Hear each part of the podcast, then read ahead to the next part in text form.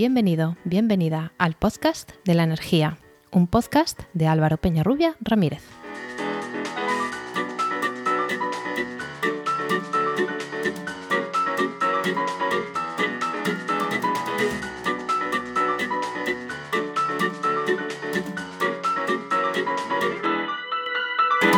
Hola, hola, recibe la bienvenida a este capítulo 25 de El Podcast de la Energía, un podcast de Podcastidae, la red de podcast de ciencia, medio ambiente y naturaleza.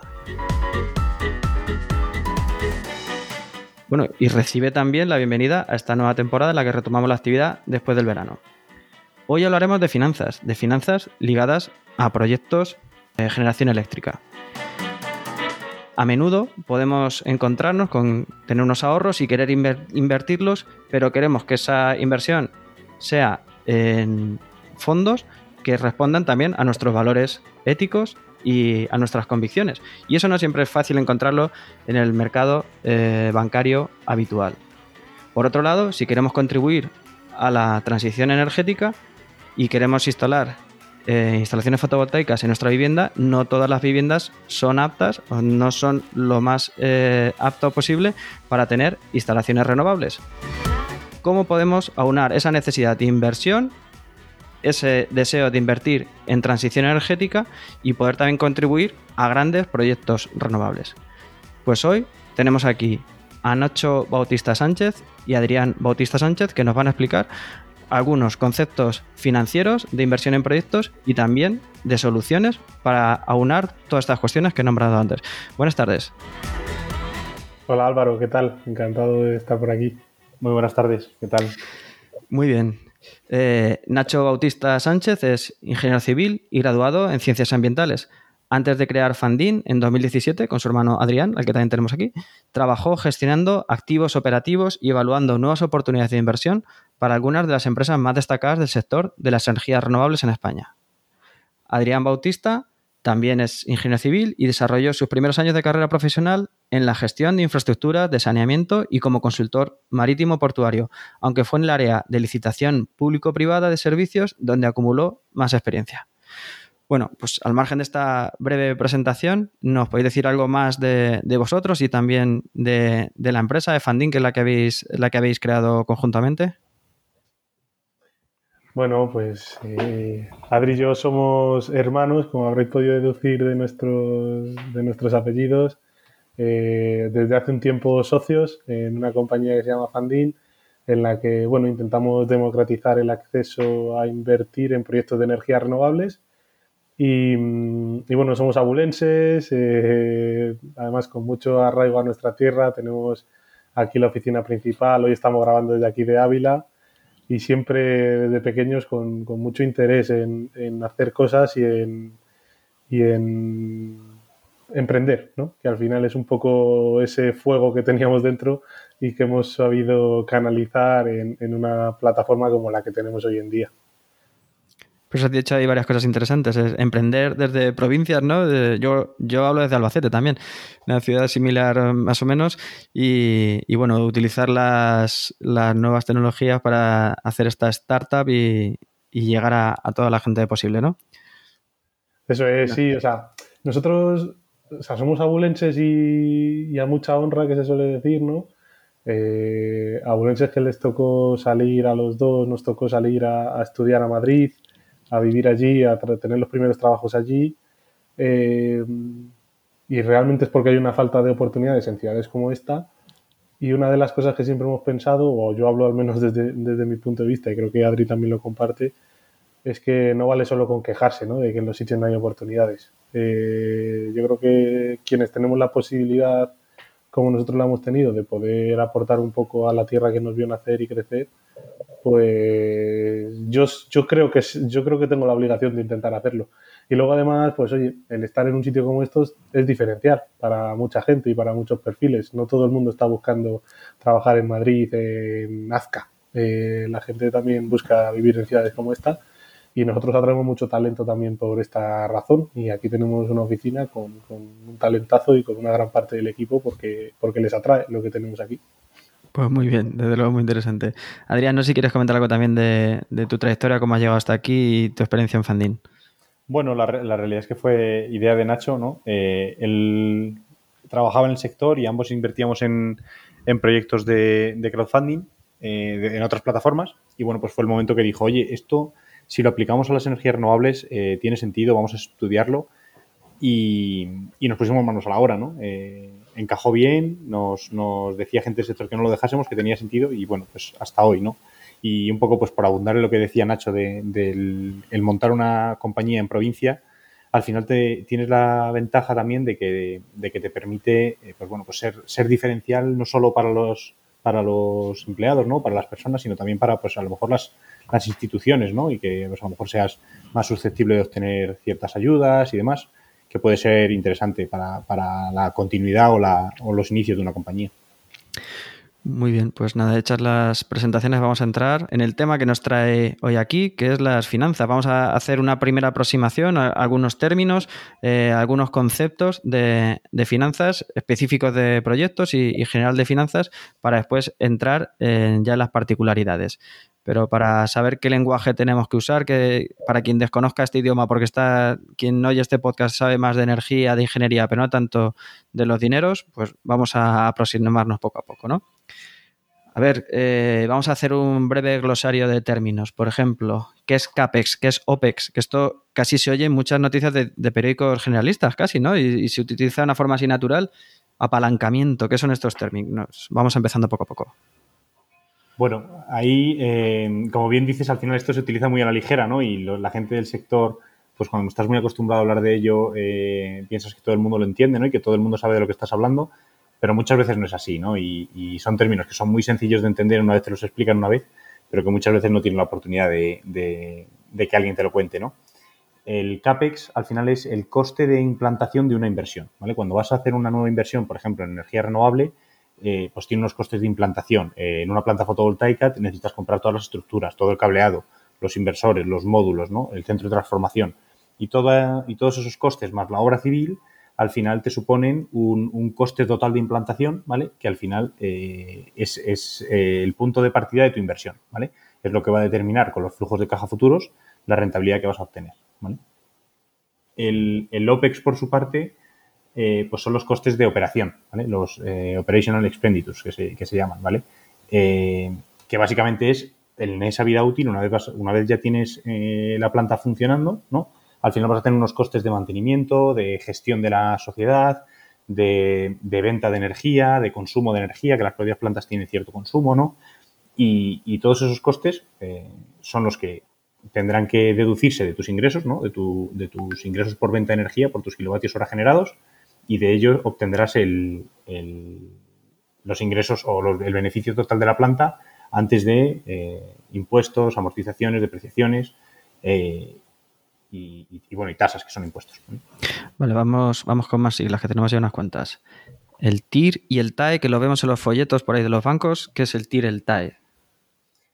Pues este, este sí que es un poquillo más complejo. El, TIR o la TIR ¿no? es la tasa interna de retorno, que al final viene a, viene a decir eh, a qué porcentaje de descuento de unos flujos de caja futuros estás descontando ese dinero para que tu valor actual neto sea cero. Es decir, Voy a intentar explicarlo esto en, castellano. Esto es, si yo tengo una previsión de que voy a obtener durante los próximos 10 años eh, 1.000 euros y he hecho una inversión de 500, ¿vale? ¿A qué tasa? Empiezo en menos 500, ¿no? Y voy, a, y voy a terminar en 500 positivos. Pero ¿a qué tasa yo tendría que descontar esos 500 euros de cada año, ¿no? Del año 1 a 10, hmm. ¿vale? Para que eh, el valor actual de ese dinero, es decir, trayendo ese dinero a valor actual, eh, que esto son, estos son tasas de, estos son cuestiones financieras, no esto es matemática financiera. Tú al final para hacer una inversión eh, tienes que traer los, el dinero a valor actual o llevarlo a un valor futuro, ¿vale? Pero tienes que, para, para que compares eh, cantidades iguales, las tienes que traer al mismo valor, al mismo, al mismo periodo de tiempo, ¿vale? Entonces, ¿a qué tasa estás descontando todo ese dinero futuro, todos esos 500 euros, perdón, esos 100 euros que vas a obtener en, en cada uno de los años, ¿vale? para que tu valor actual eh, neto sea cero, ¿vale? Y esto al final, que tampoco se entiende muy bien cuando se dice así, ¿vale? Lo que viene a, lo que viene a representar es eh, contra qué valor estás compitiendo cuando tú haces una inversión, ¿vale? Si tu, si tu TIR es del 7%, ¿vale? Lo que quiere decir es que eh, ese, siempre y cuando estés invirtiendo ese dinero y, financiándote a un valor más barato, por ejemplo, vas a ganar dinero. O si tu inflación, que ahora es un tema muy de actualidad, si tu inflación está por debajo del 7%, invirtiendo el 7%, te estás protegiendo contra esa inflación. En cambio, si ese dinero no lo mueves, ¿vale? Tu TIR es cero, ¿no? Eh, pero te está comiendo la inflación. La inflación lo que va a hacer es depreciar tu dinero, ¿vale? Con lo cual, una tasa interna de retorno de un 7% lo que te permite es competir contra valores negativos de inflación, por ejemplo, o de, o de, o de, o de apalancamiento, ¿vale? Que es una, financiación cuando tienes financiación de un banco eh, menor, siempre y cuando ese valor sea menor. Vale, vamos a tomar lo último que has dicho. Otra de las palabras que tenía aquí es apalancamiento. No sé si exactamente o es lenguaje periodístico lo de ahora lo de las palancas del Barça, ¿no? Eh, que el Barcelona está también en una crisis financiera y dice que está activando diferentes palancas. No sé si es algo sentido figurado, pero vamos, el apalancamiento también es una, un término bastante habitual en finanzas. ¿Qué es el apalancamiento? Bueno, yo al final el apalancamiento es endeudamiento bancario, ¿vale? Tú puedes tener apalancamiento positivo o negativo. Lo que siempre vas a buscar es que sea positivo, evidentemente. Porque si tienes apalancamiento negativo, lo que te está ocurriendo es que tu financiación es más cara que tu TIR de proyecto. ¿Me explico? Lo que, lo que comentábamos antes. Si yo tengo una TIR de proyecto del 7 y me financio al 8, lo que está ocurriendo es que me estoy empobreciendo, estoy perjudicando a los flujos de caja de mi proyecto. Mientras que si me estoy... Eh, y, mi TIR, mi TIR de inversor la TIR de proyecto seguirá siendo un 7, pero la TIR de inversor a lo mejor es de un 4. Mientras que si me estoy, eh, estoy invirtiendo en un proyecto con una TIR del 7 y apalancándome al 3, lo que va a ocurrir es que a lo mejor mi TIR de inversor, con una TIR de proyecto igual del 7, mi TIR de inversor va a ser del 12. ¿Vale? Eso es, eso es un poco el apalancamiento y por eso se llama apalancamiento, porque apalancas tu participación, apalancas tu rentabilidad. Esto permite levantar la rentabilidad si consigues buenas tasas de financiación y están por debajo de la TIR del proyecto. ¿no? Sí, hmm. bueno, y luego esto al final tiene una coletilla, ¿no? Eh, siempre y cuando esté por debajo de tu, de tu tasa interna de retorno, de tu TIR, en un mismo plazo. Es decir, si la inversión te tiene un, 7% de TIR a 30 años, siempre, tendrás apalancamiento positivo siempre y cuando te financies por debajo del 7% a, 30 años. Si te financias por debajo del 5% eh, a 15, a lo mejor estás obteniendo apalancamiento negativo. ¿Por qué? Porque tus flujos de caja en los 15 primeros años no son suficientes para pagar esa deuda eh, y tener un balancamiento positivo. Antes, cuando hablabas del, creo que era del TIR, has hablado del valor actual neto, ¿no? El, el BAN también es otro término habitual. Eso es, sí, que al final lo que viene a hacer el BAN es el, valor del dinero, ¿vale? En cualquier periodo de tiempo traído a, valor actual, ¿vale? Traído al día de hoy. Que eso al final lo que estás haciendo es descontar pues lo que estaba diciendo yo, ¿no? Eh, tienes tasas de descuento del dinero, entendiendo que el dinero con el tiempo vale menos. ¿Por qué? Pues por cuestiones de inflación, por cuestiones de incertidumbre de ese, flujo de caja, ¿no? O sea, yo puedo decir que yo en, dentro de 10 años voy a obtener 1.000 euros, pero es muy incierto. A lo mejor esos 1.000 euros no son 1.000, son 800. Entonces, ese, ese descuento de flujo de caja que se hace eh, es por, incertidumbre del, dinero en el tiempo. Y a mayor plazo, mayor, mayor incertidumbre, con lo cual menor precio o menor valor de ese dinero. O sea, por poner a lo mejor un ejemplo sencillo, si, si de aquí al 31 de agosto de 2023 tú tienes una inflación del 10%, el valor actual neto de 500 euros en el 31 de diciembre de 2023 es eh, el 90% de 500, ¿no? Eh, que serían 455, si no me equivoco. O, ahora, con, sí, sí, sí, número fallo, pero vamos, sí. vale, vale. Bueno, pues eh, si tenéis en la cabeza algún concepto, alguna sigla, algún, algún término que tengamos que conocer para seguir avanzando y si no, pues pasamos al siguiente punto. Bueno, yo te diría que nos dejamos uno importante, Álvaro, perdona que te interrumpa, que es la TAE, que al final la TAE sí es con, lo que tú comparas los productos financieros en todos los bancos, ¿vale?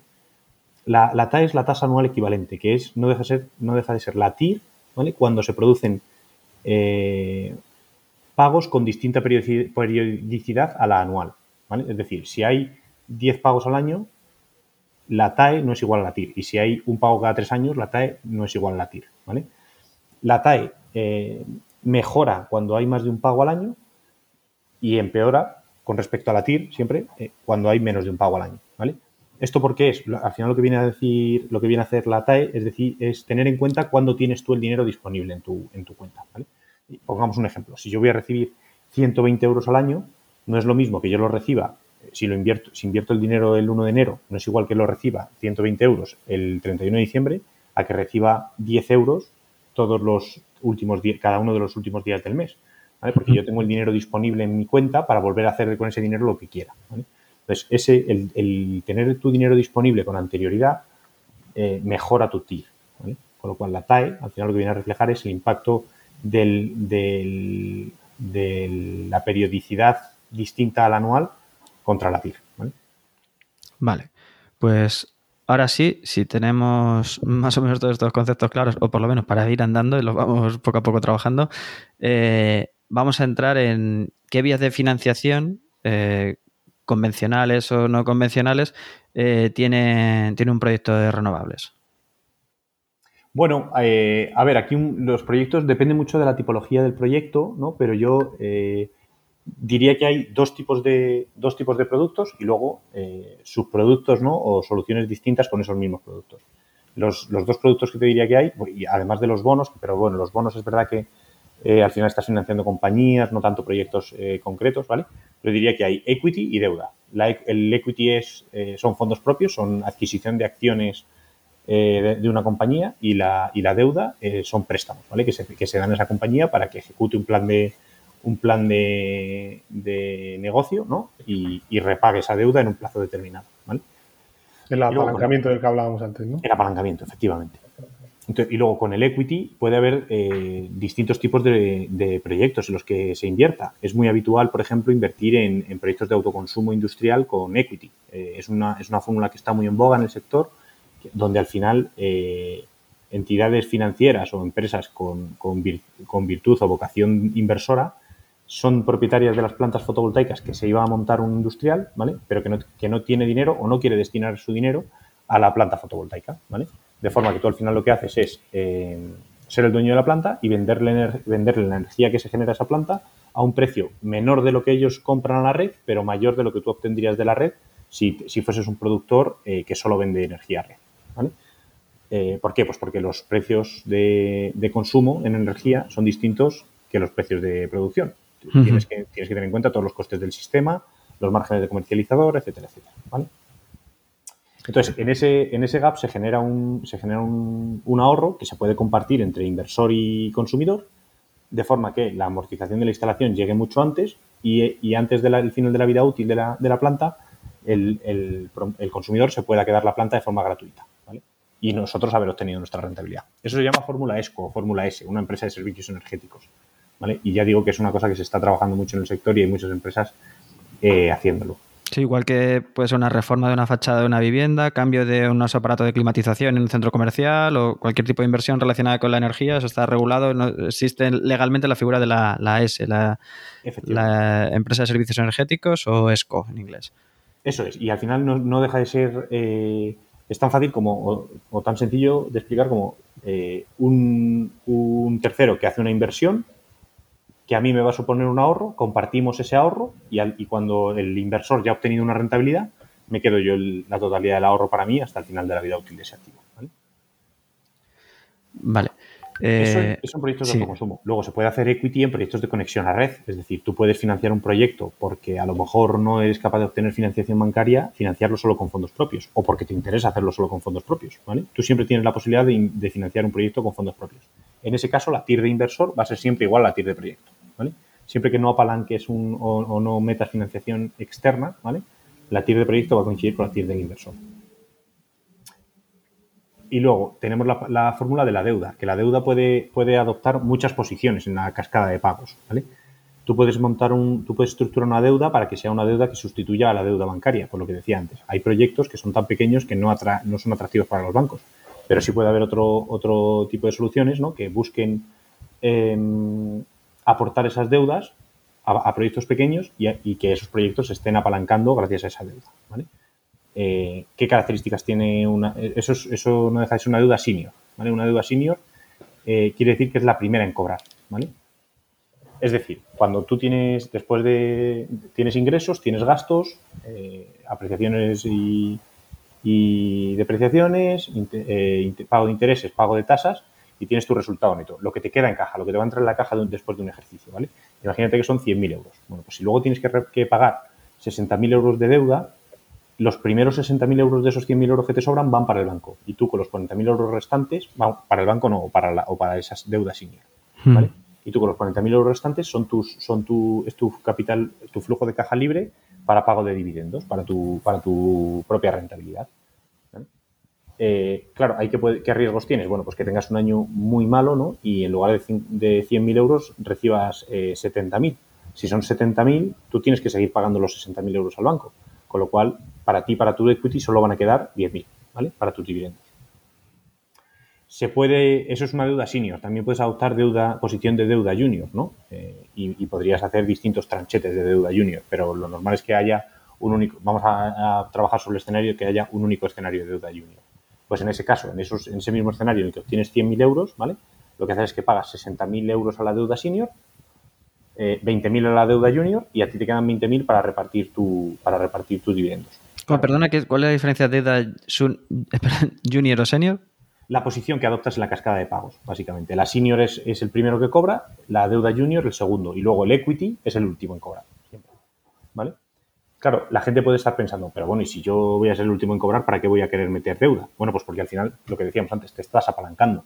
A lo mejor estás consiguiendo que un producto de, que un proyecto de 2 millones de euros te ponga un millón y medio de euros el banco, 250.000 euros eh, la deuda senior, la deuda junior, perdón, y tú solo tienes que poner 250.000 euros de tu propio capital. Con lo cual, al final lo que estás consiguiendo es que te queden 20.000 euros de caja libre contra tus 250.000, mientras que, que es eh, estamos hablando de casi un 10%, ¿no? Sí, algo menos. Algo menos, sí, un poquito menos de un 10% de retorno anual, mientras que en el otro escenario tienes que poner 2 millones de euros para recibir 100.000, que es un 5% de retorno anual. Lo que estás haciendo es mejorar tu retorno para tu capital invertido, ¿vale? Entonces estás mejorando tu rentabilidad. ¿Esto cuando es bueno? Cuando, bien, no tienes suficiente capital para, costear eh, eh, un proyecto, o bien cuando tienes muchos proyectos, aunque tienes mucho capital, tienes muchos proyectos para, eh, canalizar toda la inversión que tú tienes que hacer. Tampoco tiene sentido que un fondo de inversión, por ejemplo, eh, apalanque sus proyectos, pero no tenga suficientes proyectos como para, eh, no ser capaz de mover todo el capital que ellos tienen disponible. ¿Me explico? Tienes que encontrar ahí el equilibrio de, cuánto, cuánto, cuánta deuda necesitas. Bueno, pues ya sabemos más o menos quien quiere promover un, un proyecto, ¿qué, maneras tiene de financiárselo? Ahora yo estoy al otro lado. Tengo un dinero, tengo unos ahorros y quiero invertirlo en todos esos proyectos. ¿Qué vías tengo para encontrar esos vehículos de inversión? Bueno, pues al final existen diferentes vías para invertir en renovables, ¿no? La más sencilla o la que más puede tener en, la cabeza la gente es invertir en empresas cotizadas que invierten en este tipo de cosas. bueno, que es una fórmula un poco indirecta si quieres, pero pero la realidad es que, bueno, invirtiendo en una utility o, en algunas de las de los productores independientes que hay ahora, pues Solaria, Green Energy, eh, cualquiera de estas, puedes invertir en las compañías que luego gran parte de los recursos que, captan los, los, emplean para, para eso, para promover proyectos de renovables eh, y producir energía limpia. Y esa sería una vía, ¿no?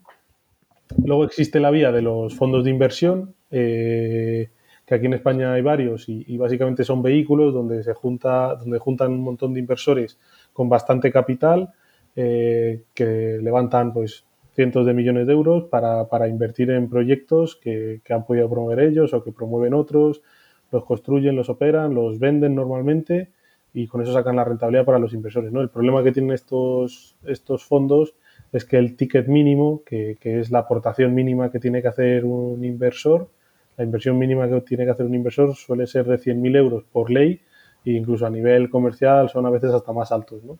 Y se quedan al final pues fuera al alcance de mucha gente por, por eso, por el capital. Eso se llama como inversores institucionales o algo así, ¿no? Se suele nombrar así o... Sí, así los puedes llamar. O sea, casi todos los inversores institucionales, pues tipo fondos de pensiones y cosas así, lo que hacen es invertir con este tipo de fondos, ¿no? Pero también inversores privados, pero con muchísimo capital. Eh, pero claro, al final es que ese es el tema, ¿no? Tienes que, tienes que ser elegible para un Santander Private Bank y no cosas así, ¿no? No, no, este, el podcast de hoy va dirigido a, gente como vosotros, como yo, que, quiere invertir en esto. Así que... A mortales. sí, ese capítulo lo, lo pasamos. a mortales. Con lo cual, bueno, se te quedan fuera del alcance de casi todo el mundo. Luego tienes la posibilidad de, oye, promover tú tu propio proyecto, eh, que ya sabemos las, las, magnitudes que se hablan en el sector y que también se te va a quedar fuera probablemente por, por tema de capital, pero bueno, promover tu propio proyecto, eh, luego financiarlo con algún tipo de financiación bancaria de la que hablaba Adri, eh, que si además, oye, consigues buenas tasas de interés, pues vas a ser capaz de apalancarlo y tener un apalancamiento positivo. Eh, y únicamente poner, pues como el ejemplo que decía Adrián, ¿no? si son 2 millones de euros, pues a lo mejor 250, 300, 400 mil euros eh, y tener tú tu propio proyecto. ¿Qué sucede? Igual, eh, no es fácil, encima ahí ya tienes que meter la componente técnica de conocer cómo se tramita un proyecto, cómo se desarrolla, que, que tú Álvaro sabes bien que no es nada fácil y, y, al final, pues bueno, complica un poco todo y está reservado al final para, para gente que, que, sabe de esto y que, y que, lo puede hacer. Y luego, por último, que es por lo que también eh, es la solución que nosotros hemos venido a aportar al mercado y al sector, es eh, hacer un crowdfunding, eh, que al final es eh, juntar pequeñas aportaciones de muchísima gente para poder invertir en proyectos pequeños normalmente, que es como lo hacemos nosotros no, pe pequeños de hoy, claro. que, está, de hoy. que, hace 10 años esto eran superparques. Eran muy grandes, sí, porque todo ya eran cosas grandes. Eh, invertir en ese tipo de proyectos y, y, con plataformas como la nuestra, pues podemos adoptar cualquiera de los papeles o de los roles que hablaba Adri eh, que existen para financiar un proyecto. ¿no? Podemos ser deuda senior, eh, como el proyecto que tenemos ahora mismo publicado en la plataforma, podemos ser deuda junior, eh, podemos ser equity, podemos entrar en proyectos que solo tienen equity, que no tienen ningún tipo de financiación bancaria eh, y que todo lo que queda libre en la caja es para los socios. Podemos invertir en proyectos que sí que tienen financiación bancaria. En fin, luego eh, hay muchos tipos de proyectos y a cada uno le encajan mejor unas cosas u otras. Y nosotros lo bueno es que tenemos autorización pues, para, para en cada proyecto aportar la mejor solución de financiación, que normalmente suele ser además el producto de inversión más interesante para, para nuestros inversores.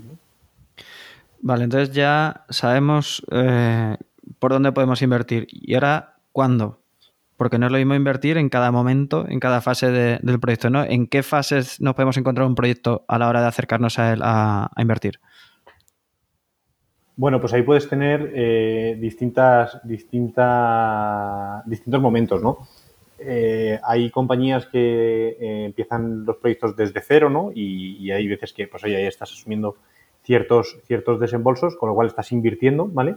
Eh, pero eso se llama invertir en desarrollo. Eh, son, son proyectos que al final tienen, pues, eh, bueno, tú ahí, Álvaro, seguro que sabes mucho más que nosotros, ¿no?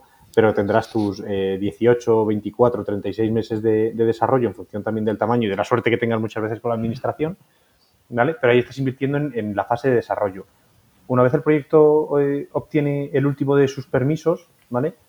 Eh, decimos que está ready to build, ¿no? O preparado para construirse, Que es una, es una fase siguiente en la que ya lo que estás haciendo es eh, invertir para costear la construcción, ¿vale? Ahí ya lo que estás haciendo es eh, financiar el CAPEX que comentábamos antes, ¿vale? En, el desarrollo, en cambio, lo que estás, lo que estás esperando es que tu, tu proyecto, una vez esté en ready to build, valga mucho más un, una persona que quiera financiar ese CAPEX esté dispuesta a pagar mucho más de lo que tú has eh, costeado o asumido en la fase de desarrollo. ¿vale? Claro, según, va, según, vamos avanzando fases, se acorta el tiempo que tú tienes que estar eh, desarrollando el proyecto y, y, se eliminan riesgos.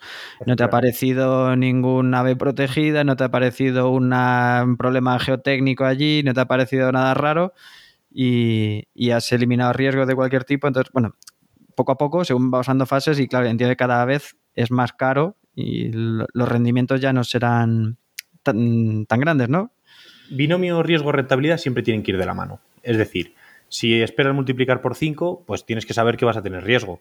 Si lo que esperas es obtener un 7% de TIR, pues tu riesgo ya es mucho menor, ¿no? Y si ya estás haciendo una deuda, pues puedes estar tranquilo, ¿no? Si, puedes estar muy tranquilo porque tu problema ya no es tanto de, cobro o no cobro, sino de, flujo de caja, ¿no? De, certeza de cobro en un periodo de tiempo determinado, eh, pero tu rentabilidad va a ser menor, vas a estar por debajo de un 7, ¿no? Entonces, eh, riesgo-rentabilidad siempre tienen que ir de la mano, ¿vale? Eh, incluso, incluso puedes invertir en proyectos en fase de operación también, ¿no?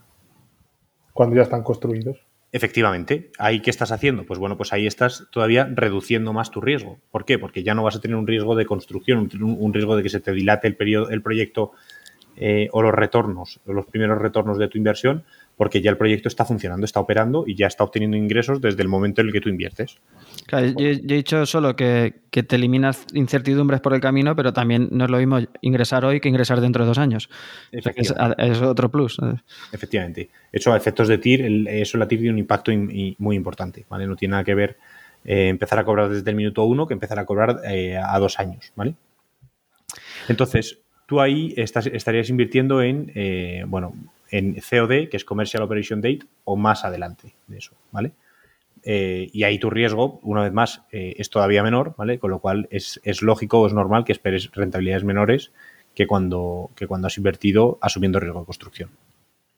Vale, y ya lo último que nos queda para cerrar este, esta primera parte es, una vez que ya lo tengo operando, ¿de qué manera ingresa ese proyecto? ¿Cómo obtiene los, mm, los beneficios por esa energía? Pues bueno, tú puedes tener muchos, muchos tipos de, régimen, ¿no? Eh, los proyectos de 2008, los que se, los que se montaron al principio, eran, eran proyectos que estaban en régimen eh, especial, ¿no? O régimen eh, retribuido, ¿vale? Que había una retribución, además de tu venta a mercado de, tus kilovatios hora producidos, tenías una retribución a la inversión, es decir, por haber puesto una planta fotovoltaica a funcionar, te retribuían anualmente, ¿no? Y una retribución a la operación, que es decir, por cada kilovatio hora que producías, además te pagaban eh, a mayores más dinero del que tú obtenías en el mercado. ¿Esto por qué se hacía? Pues porque en 2008 las plantas fotovoltaicas no eran rentables per se, sino que había que apoyarlas para que llegase un momento en el que la tecnología estaba suficientemente madura como para que fuesen rentables por sí mismas. El día de hoy, ¿vale? Esto, o sea, que hoy la fotovoltaica sea rentable tiene mucho que ver con que hayamos eh, sido capaces de desarrollar tanta fotovoltaica como para que eh, la tecnología aprendiese lo suficiente como para ser rentable a día de hoy.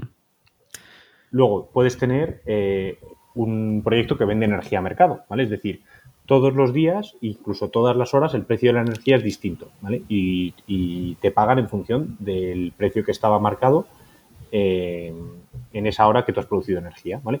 Y a todos los productores se les paga igual, salvo que tú estés en un régimen eh, distinto, ¿vale? Que puedas estar en, una adjudicación de un, de un precio del gobierno. ¿no? Ahora, eh, en los últimos dos años o tres años, se han celebrado subastas de precio en España, ¿vale? Que lo que haces es que tú pujas por un precio. Oye, ah, yo quiero tener un precio fijo durante los próximos 12 años y quiero que sea este. Y si el gobierno te concede ese, ese precio fijo, tú ya, no, ya sales de ese, de ese mercado de, precio horario. A ti toda la energía que produzcas te va a pagar al mismo precio, sí o sí, ¿vale? Y eso es muy similar a la otra fórmula que existe, que es la del PPA, el Power Purchase Agreement, un contrato de compra-venta de energía, que podemos tener entre privados, ¿vale? Es decir, que yo, empresa consumidora, te diga que te pago a ti, empresa productora, tus 35 euros megavatio hora, más costes de sistema, más, más margen de comercializadora, y me lo sirves en mi casa, me lo sirves en mi, en mi industria. Esto a mucha gente a lo mejor hace año y medio le sonaba totalmente desconocido. Ahora por suerte por desgracia, la verdad que le resulta más familiar que es esto del mercado, que cada hora tiene un precio y demás, pero, pero bueno, sí, la verdad es que eh, decías los 30 euros megavatio. Esto cuando se hicieron aquellas subastas, creo que salió por ahí, los que ganaron Forestalia o no sé, o Capital Energy en otras, estaba alrededor de los 30 y pocos euros, cuando el mercado estaba a 60, 80 los días caros y ahora eh, hemos llegado a, 400, 500, eh, los futuros en, dan 1000 euros en en Francia para el invierno, así que por hacernos un orden de magnitud, también de por dónde van, por dónde van los números. Sí, sí, o sea, se han disparado completamente. El, o sea, el precio, el precio del mercado a día de hoy en España, que es el de los precios más baratos de toda Europa, si no el más barato eh, a día de hoy, estamos hablando de cuatro o cinco veces más de lo, de lo habitual en el, en el en la historia del precio del, del mercado eléctrico, ¿no? Que era mucho más estable. Al final, pues eso, tenías, a lo mejor tenías días que se iban un poco de madre y tenías 60 euros, pero lo normal era estar en, en entornos de 40, 50 como mucho, ¿no? Y, el hecho de tener esa certidumbre en el precio, pues bien les valía a esas empresas que has comentado el tener un precio un poco menor para asegurarse no tener ninguna complicación en el, en el tiempo. Igual sí conviene además señalar que, que esta volatilidad de precios que vemos ahora o, esta disparidad de precios y de barbaridades de precios que estamos viviendo no es por las renovables, ¿no? Que las renovables son perfectamente rentables con esos 30, eh, 40 euros megavatio hora eh, que se venían teniendo.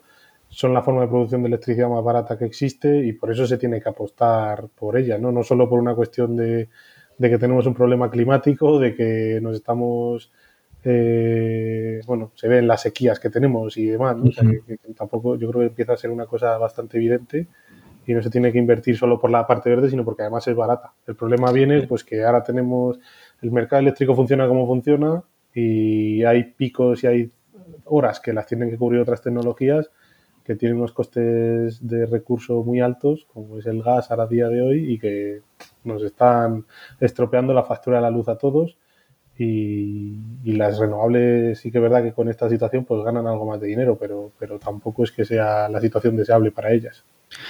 Bueno, pues ya, la verdad que según ibas hablando se me, se me abrían ahí varios melones que, que podíamos entrar, pero bueno, ya, ya se, nos, va a ir mucho, pero eh, bueno, pues entonces ya nos hemos decidido a invertir en renovables y como no podemos acceder a esos tickets mínimos de 100.000 euros eh, y no puedo hacerlo en mi casa porque no tengo las condiciones o lo que sea, Mm, vamos a conocer a Funding. Haznos, aunque ya lo hemos ido haciendo poco a poco, hacernos así una presentación grosso modo de qué es Funding qué, y qué ofrece. Bueno, pues es em, la plataforma de crowdfunding en proyectos de energía renovable líder aquí en España.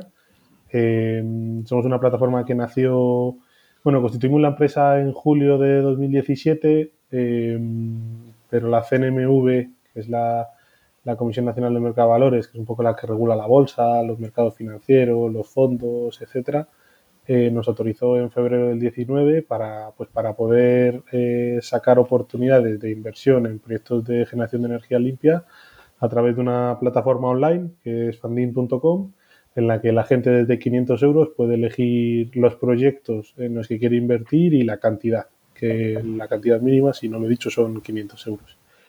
Em, desde entonces pues hemos financiado 15 operaciones, eh, tenemos ahora el decimosexto proyecto publicado, tenemos más de 7 millones de euros invertidos a través de la plataforma, casi 1.500 eh, inversores activos que han invertido al menos una vez con nosotros. Y, y, bueno, una solución que, como introducíamos antes, se dedica a eso, a hacer un crowdfunding, a juntar pequeñas cantidades, muchos 500 euros de mucha gente para poder invertir en proyectos de hasta un millón de euros o un millón y medio de euros como el que tenemos ahora publicado en la plataforma.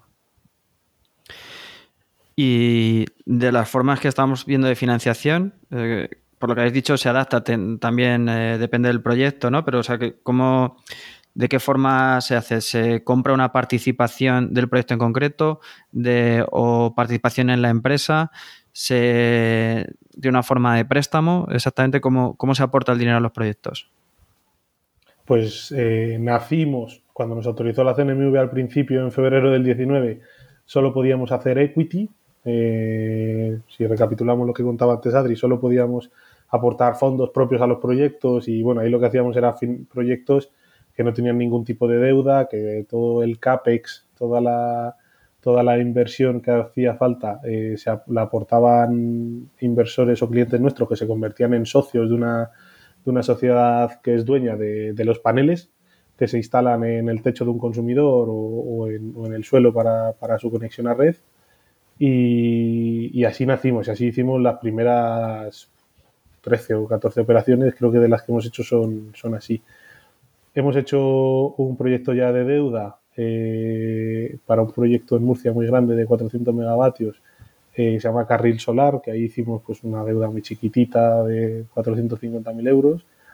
Y ahora tenemos publicado un proyecto en el que somos la deuda senior, somos los inversores se van a convertir en prestamistas de un proyecto, que es un proyecto que ya está funcionando y está operando desde hace un año, eh, de 2 megavatios y medio, que está en Zaragoza eh, y con ese capital, pues que el promotor lo que va a hacer es recoger, devolverse el dinero que había aportado para construir el proyecto, que lo habían aportado todos ellos de su pulmón y ahora pues con esta deuda pues van a conseguir apalancar ellos un poquito su rentabilidad y para nosotros es una oportunidad de, invertir en otra tipología de proyectos eh, y pues como decía, siendo prestamistas y teniendo teniendo un volumen de riesgo muchísimo más reducido que invirtiendo en un proyecto de equity en el que, oye, hay cosas que pueden salir bien y nosotros tenemos proyectos que están yendo relativamente bien con estos momentos de precios, pero también hay cosas que pueden salir mal y, al final, pues oye, con una deuda te, garantizas o te, cubres muchísimos de los riesgos que tienes siendo propietario de una planta fotovoltaica.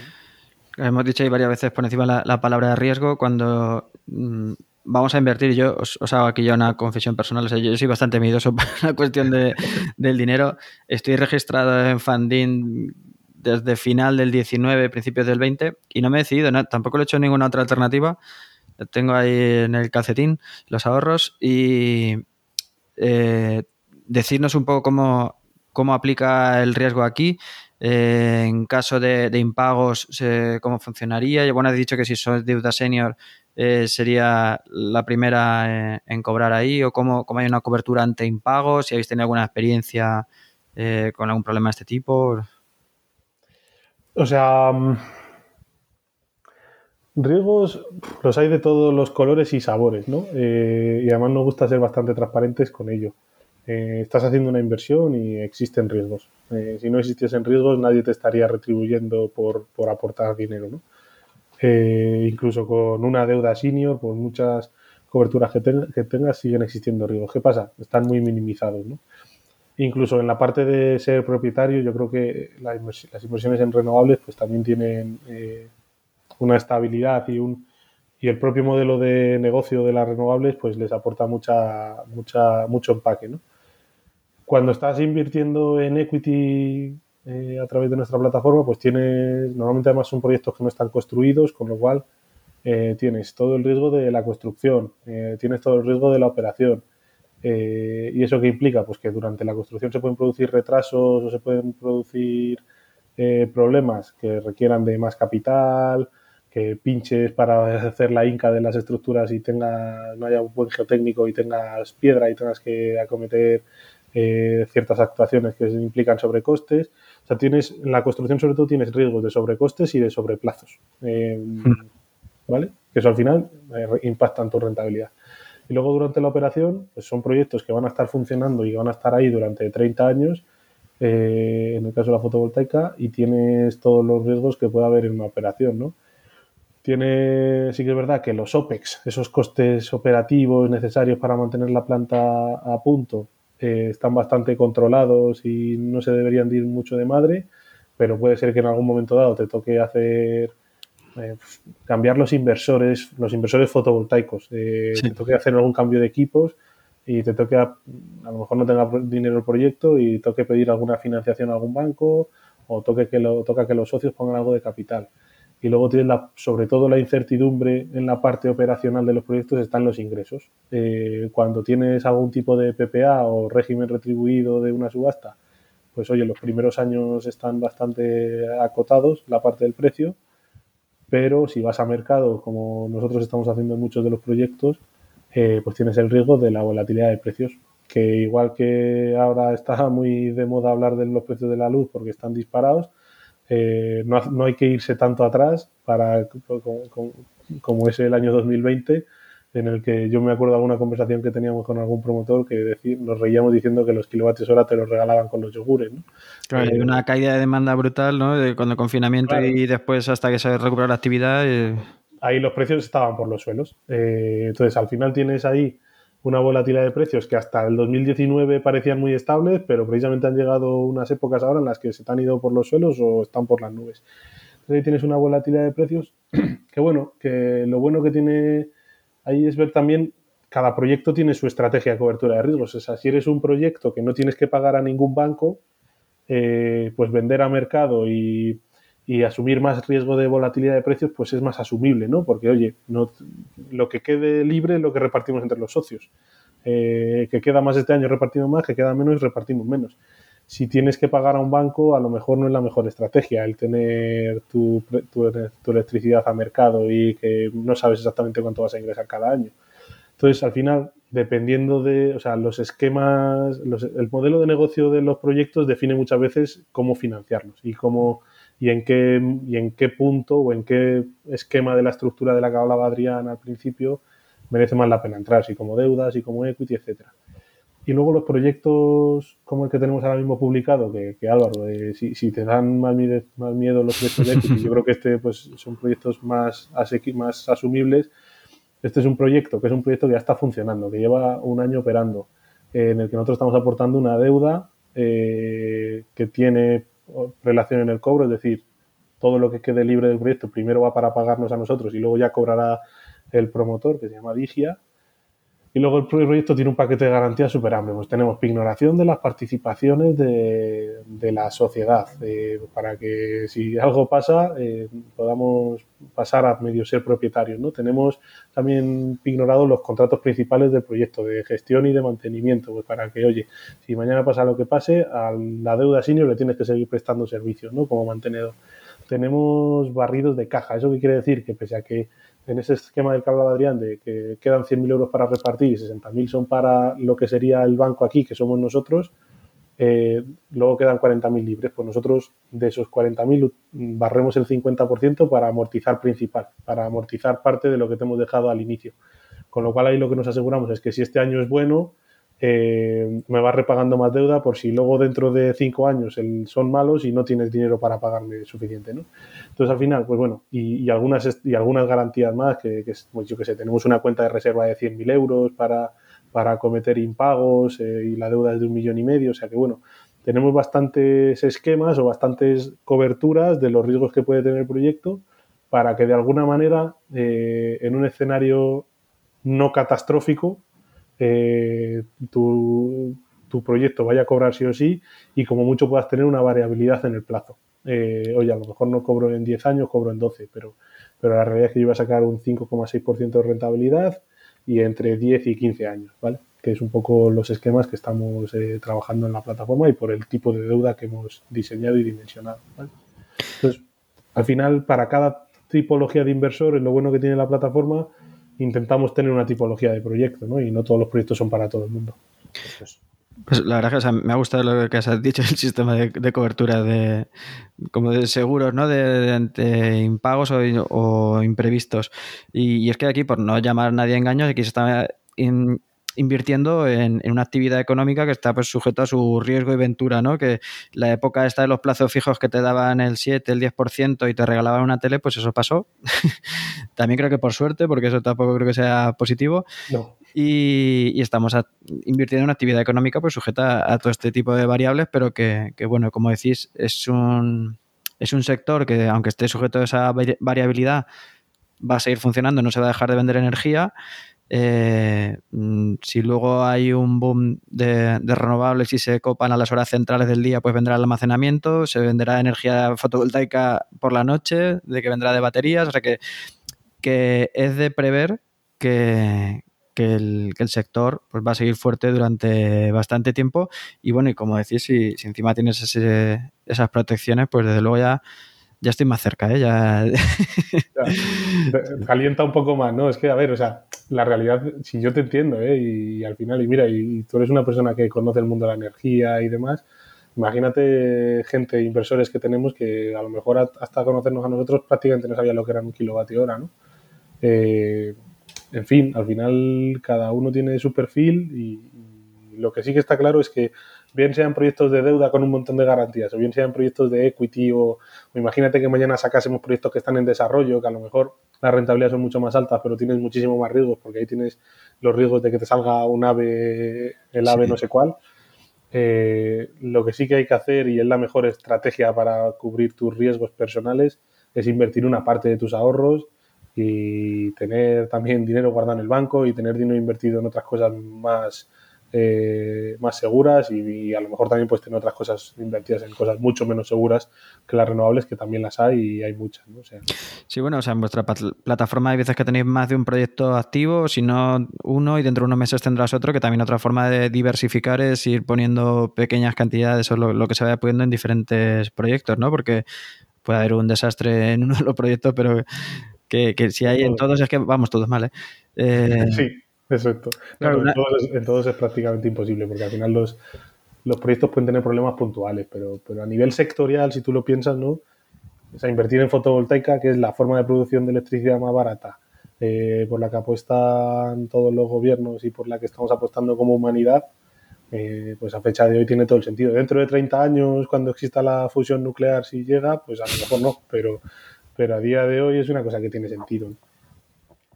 Sí, pues mira, de la energía nuclear tengo pendiente hacer otro, de la, nuclear de, fusión tengo pendiente hacer un programa, pero creo que voy a tener tiempo todavía hasta... Va a tener tiempo hasta que lo saquen, sí, yo creo sí, Sí, Bueno, eh, no sé si, bueno, el proyecto no sé si lo has nombrado dónde es, sí que el tamaño, la, inversión, o si lo has dicho, lo puedes repetir, este que tenéis ahora mismo abierto. Pues este proyecto que tenemos ahora abierto se llama Zuera, que está en Zuera, un una, yo creo que es un pueblecito al lado de Zaragoza, que hay un polígono industrial y al lado está el proyecto, que prácticamente se ve desde la carretera. Eh, es un proyecto, como decía, de 2 megavatios y medio, para el que estamos eh, aportando una deuda de 1.450.000 euros, en el que ya han invertido casi 200 personas eh, y que va a dar una rentabilidad del 5,6% en un plazo estimado de 10 años, ¿vale? La amortización de la deuda es durante 15, pero con ese esquema que decía antes de barridos de caja, eh, de que del 50% de lo que quede libre después de pagarnos a nosotros vamos a usar para amortizar principal, estimamos que se quede en unos 10 años de plazo. Y tenéis, has dicho unos 200 inversores, ¿tenéis analizada cuál es la media de la inversión eh, o, la mediana? O sea, por caracterizar un poco cuál es vuestro perfil principal de inversor. En este proyecto exactamente no. En este proyecto han entrado muchos inversores grandes en este proyecto. Nosotros inversores grandes es gente que aporta más de 25.000 euros. Eh, en general las aportaciones medias están entre 1.500 y 1.800 euros, algo así. Eh, y por ahí debe estar este proyecto. Pero lo bueno es que en cada proyecto tú puedes ver cuánta gente ha invertido.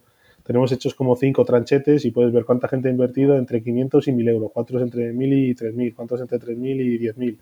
No sé si son estos los tranchetes exactamente, pero lo puedes ver y más o menos tienes una distribución media de, lo que está invirtiendo la gente aquí. Hmm.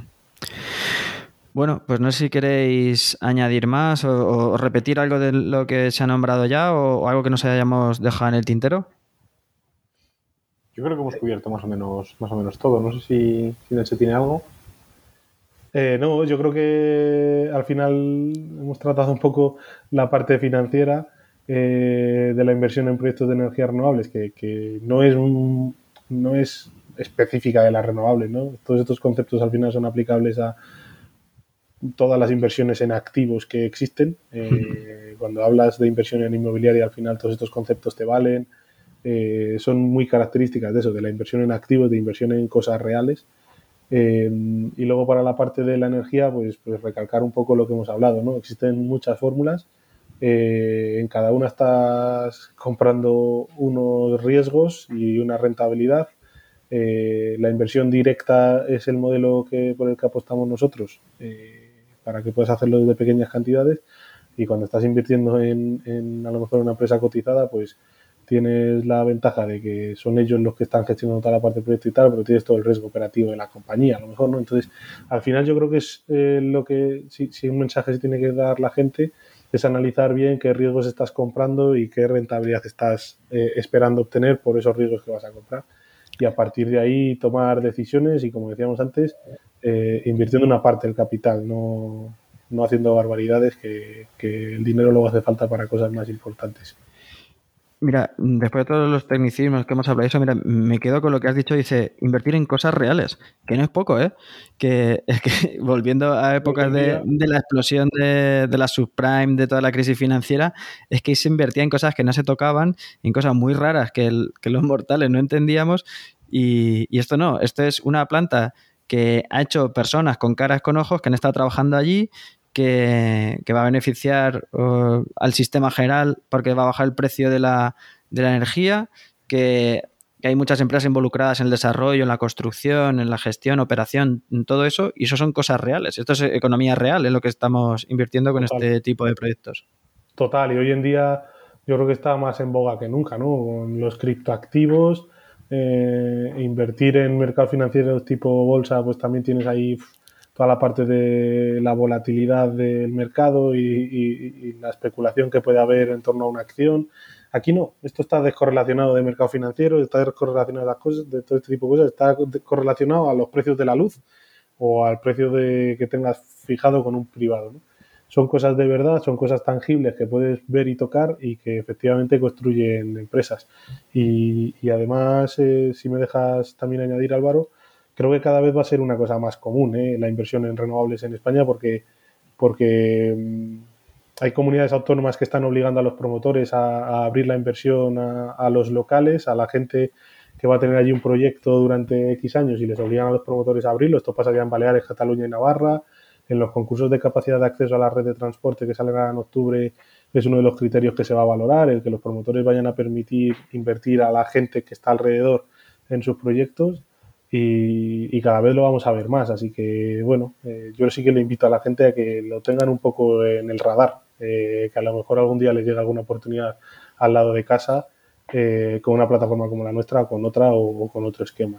Sí, has dicho ahí dos cosas que lo que dices para la subasta, bueno, para el concurso de, para los nudos, para poderse conectar a las diferentes subestaciones que saldrán ahora en otoño, como dices, se puntuará la cantidad de, financiación local que, obtiene. Y vosotros también habéis tenido ese criterio, ¿no? Cuando, cuando habéis abierto las últimas financiaciones, se ofertaba primero, era por radios, ¿no? ¿Era, era, ¿Fue en Mallorca o era? es que en Baleares es obligatorio hacerlo así. En Baleares los proyectos de más de 5 megas lo tienen que hacer así. En Cataluña también. Y en Navarra eh, pasa algo parecido. En Navarra todavía no hemos sacado ninguno. Tenemos sacados tanto en Cataluña como en Baleares. Y lo estamos haciendo pues, porque son requisitos normativos que se están empezando a imponer aquí en España. ¿no? O sea que, bueno, cada vez va a ser una cosa más común, yo creo.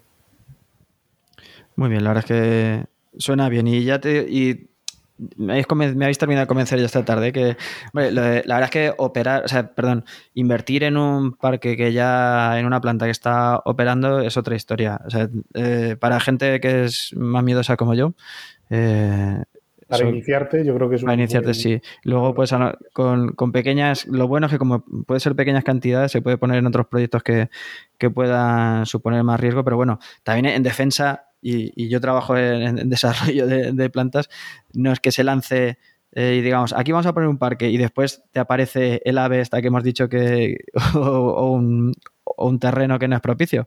Todos estos proyectos llevan sus estudios preliminares. Lo que no puede hacer es riesgo cero. Eh, se hace todo lo posible, se hacen las consultas a las administraciones, se abre información pública, se consultan toda la información eh, cartográfica al alcance, pero no existe el riesgo cero. Eh, entonces, desde luego, las empresas son las primeras interesadas en que aquello salga bien y, de luego lo van a hacer con, la mejor eh, de las intenciones y con la mayor profesionalidad, pero pues, pues puede pasar algo entre Pueden surgir imprevistos, pero igual que te puede surgir después de haber hecho todo eso, un imprevisto, como decíamos, de que tengas piedras eh, debajo y te toque poner más pasta para construir el proyecto, ¿no? De lo que tenías de tema. Si es que los imprevistos pueden surgir, que al final son riesgos. Con, todos mis respetos para, las zapaterías ¿eh? y para los bares, yo cuando veo locales y abren, cierran zapaterías, abren, cierran bares, y que, son negocios que, bueno, que sabes que están al alcance de, todo el mundo, o sea, todo el mundo usa zapatos, pero hay muchos, no se diferencian, y es una inversión muy importante abrir un local, un comercio, para que luego que en meses hay algunos que cierran. Entonces, eh, por lo que decíamos del riesgo, el riesgo cero no existe cuando se está invirtiendo en actividad económica real y bueno, pues eligiendo mayores y menores riesgos, pues a mí ya me, ya te digo, creo que me he terminado de convencer ya para. bueno, entonces ha sido, hemos hecho buena labor. sí. Bueno, pues ahora sí, si, si, no queréis añadir nada más. Estamos. Vale, pues ahora decirme dónde os podemos encontrar. Aparte de la web de Funding, que la dejamos en la, en la nota del programa. Aparte de la web de funding.com, pues estamos en redes sociales, estamos en Twitter, que de hecho en Twitter eh, participamos en una iniciativa muy chula que se llama Porra Pool, en la que la gente puede pujar todos los días por, por el precio de la luz y luego te vamos a dar crédito que puedes utilizar en nuestra plataforma para invertir. O sea que bueno, que también es una forma de ayudarte a iniciarte a conocernos. Eh, en el resto de redes sociales también estamos presentes. Eh, tenemos un chat en la web con la que podéis hablar con Lisette, que es la persona que lleva toda la parte de, atención al, inversor. Y en LinkedIn también nos podéis encontrar a cualquiera de nosotros y estaremos encantados de, hablar con vosotros, con cualquiera de los oyentes. Muy bien. Pues nada, pues ha sido un placer. Creo que hemos aprendido bastante de, finanzas en general y de proyectos y, también de, de, funding esta tarde. Así que nada, muchas gracias por habernos dedicado este tiempo. Gracias a ti, Álvaro. A ti, Álvaro, por invitarnos. Vale, muchas gracias. Hasta luego. Hasta luego. Gracias.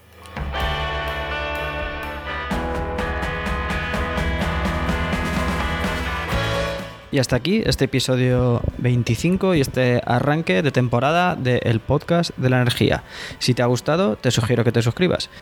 Y si crees que a más personas le puede resultar interesante, me, ayudaría mucho que lo compartieras.